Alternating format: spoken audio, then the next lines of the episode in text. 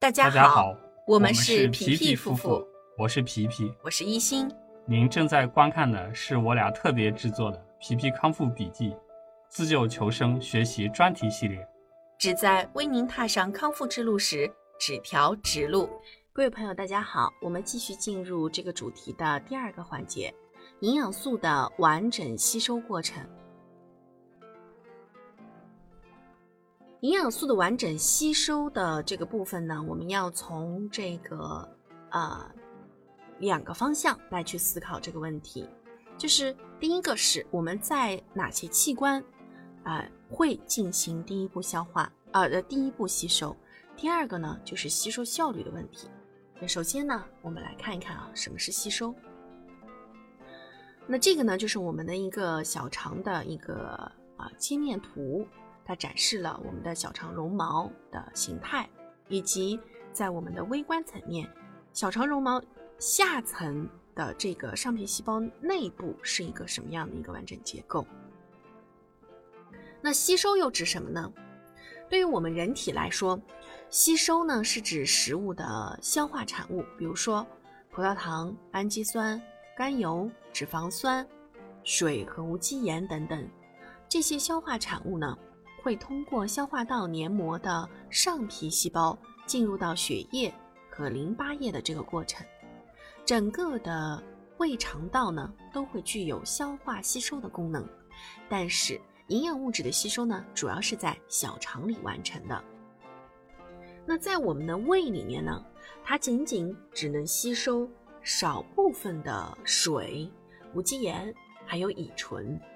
在大肠里面呢，主要是负责。吸收水分、无机盐和一部分的维生素，而在我们的小肠里面，则完成了包括大部分的葡萄糖、氨基酸、甘油、脂肪酸、水、无机盐以及维生素的大部分的营养素，都在我们的小肠里面来完成的吸收。那当我们吃完食物了以后呢，这些食物糜啊。在小肠里面呢，就叫做肠内容物，这些东西呢会停留三到八个小时。小肠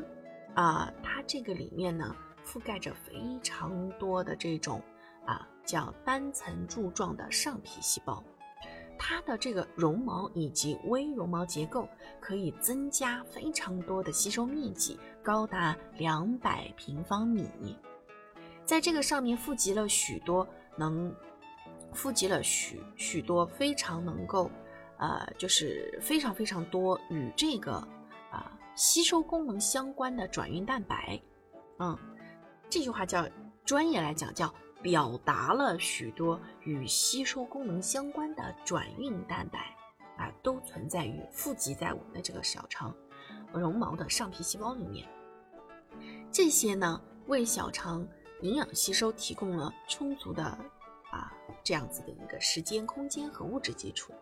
这些转运蛋白呢，你可以理解为它们其实有点像是快递小哥，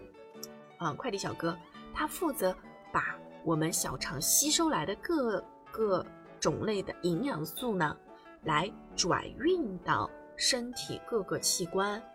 及他们所需要的那些细胞的那些位置去运送这些快递。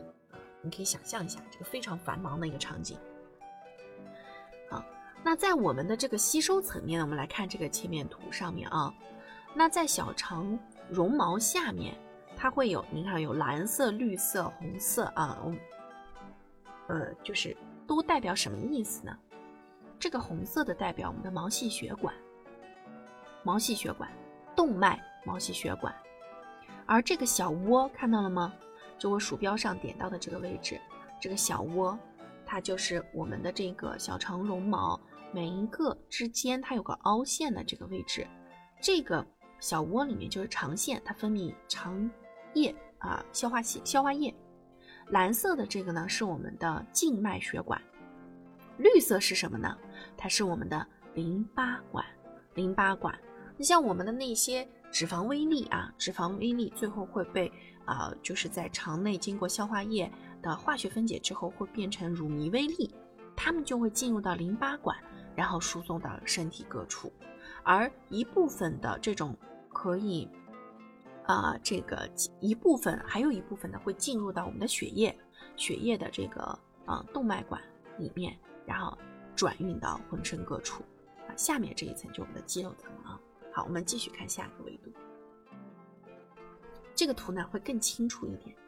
绒毛、毛细淋巴管啊，毛细淋巴管、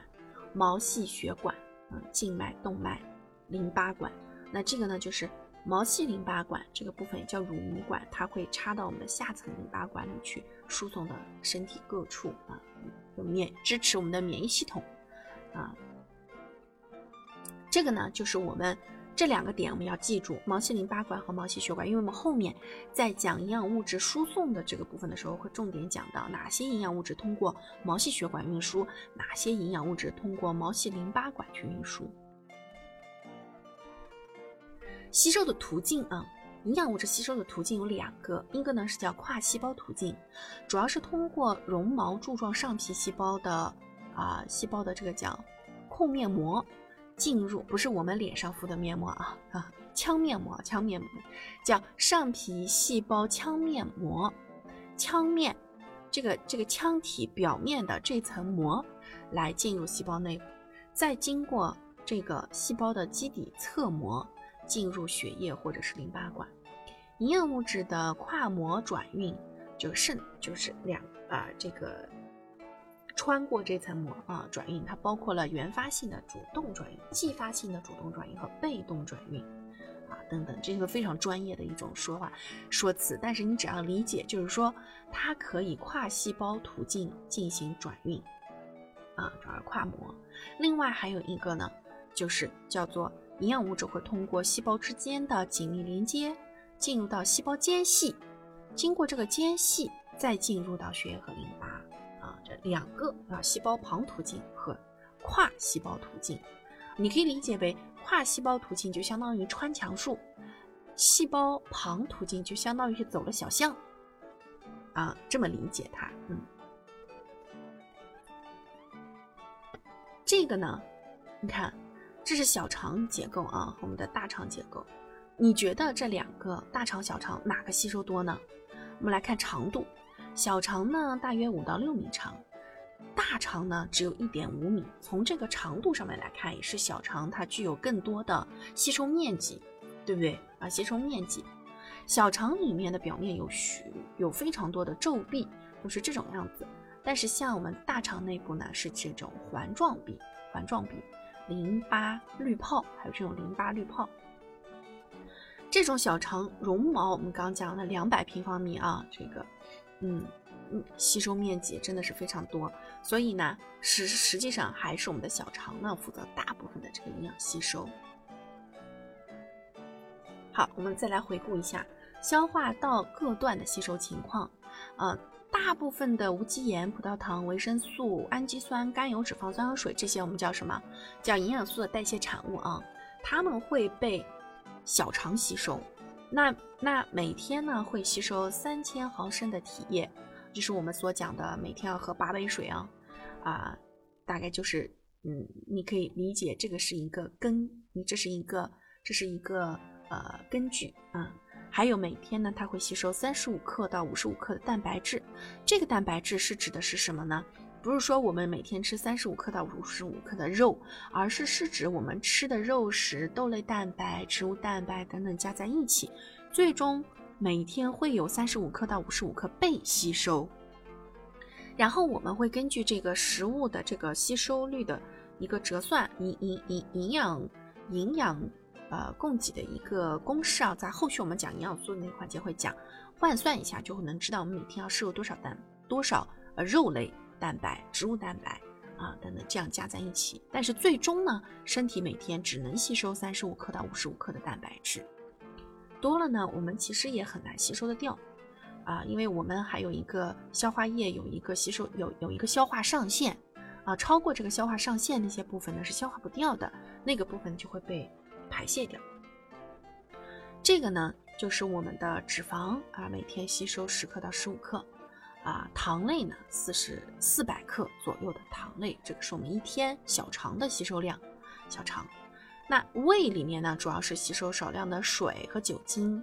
啊，大肠主要是啊一部分的无机盐、水分啊和啊一部分的维生素啊，这个就是每一个不同的位置它所吸收的东西不一样的地方。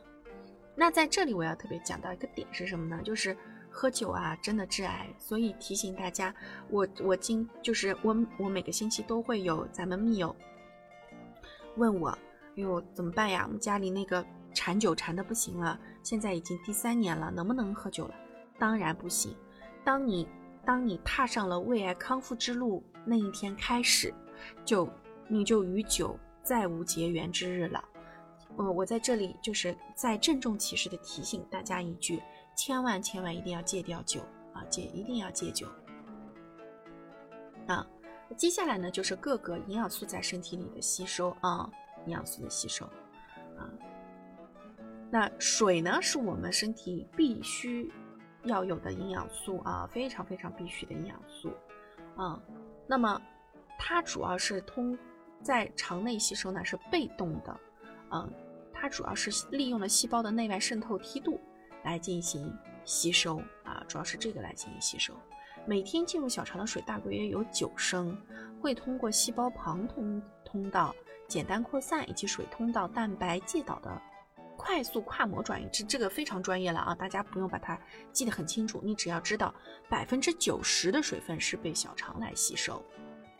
就可以了啊。那从十二指肠到回肠呢，就是通向我们大肠的位置的时候，肠黏膜对水的通透性呢会逐渐下降，所以主要的吸收还是在小肠里面，少部分的水分会在大肠吸收掉。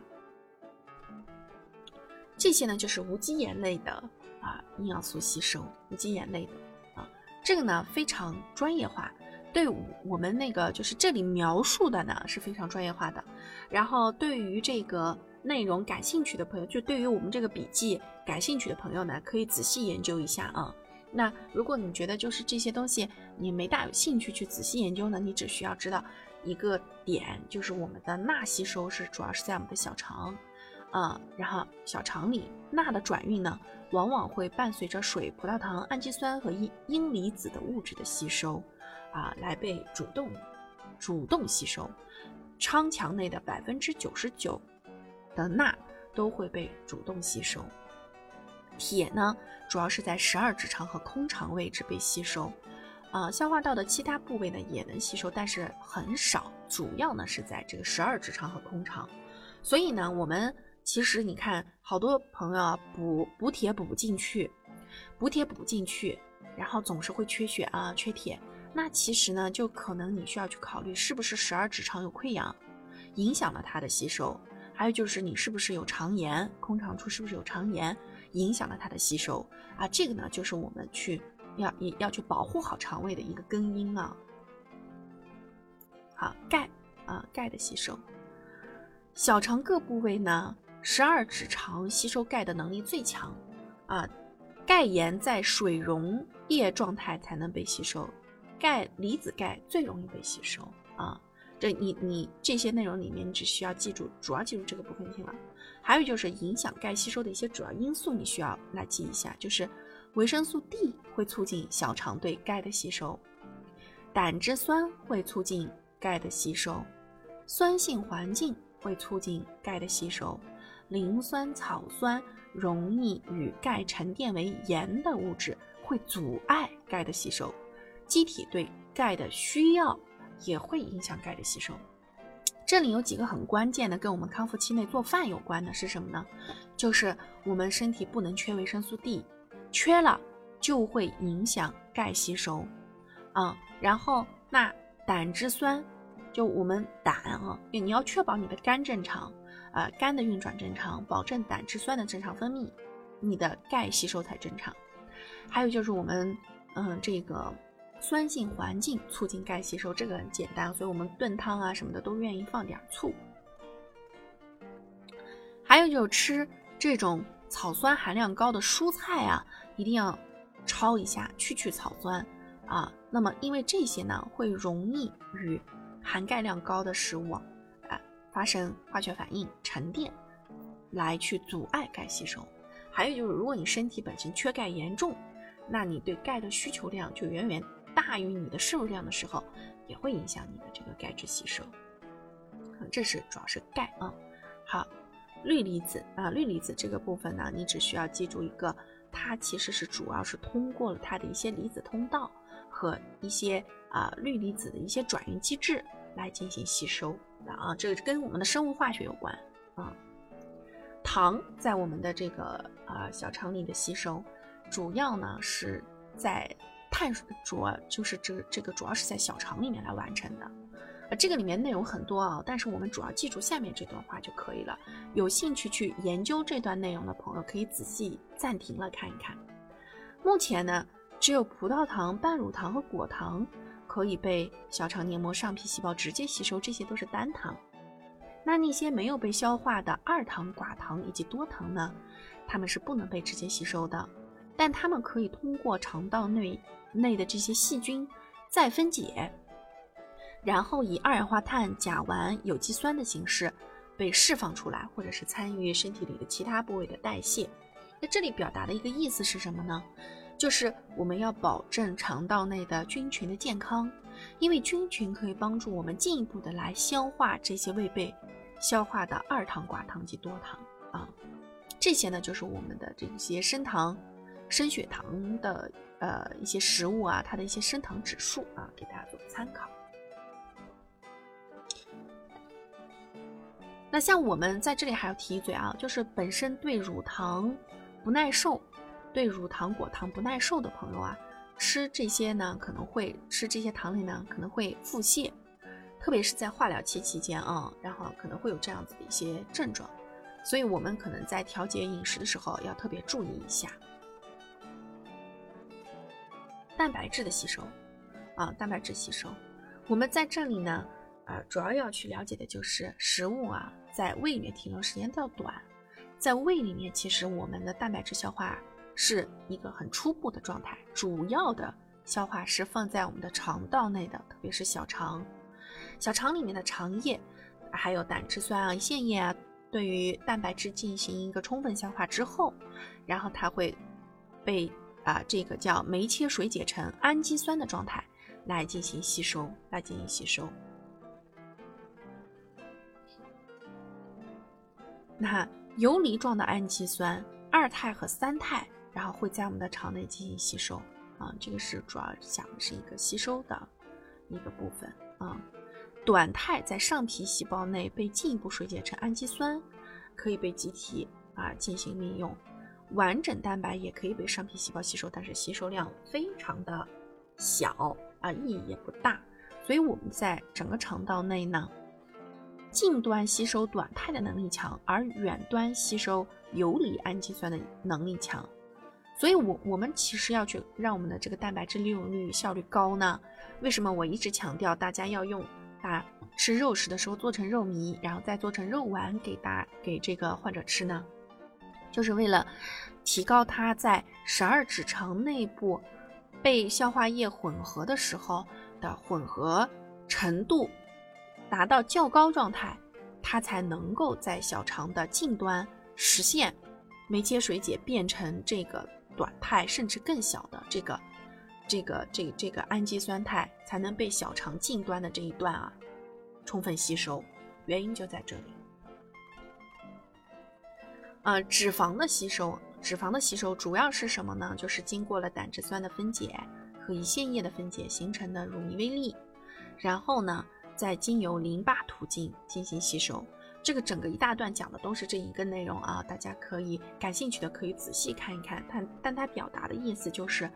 这个，呃，我们的这个脂脂类啊，啊，会通过胆汁酸分解，最后，嗯，还有胰腺液的分解、肠液的分解，变成乳糜微粒，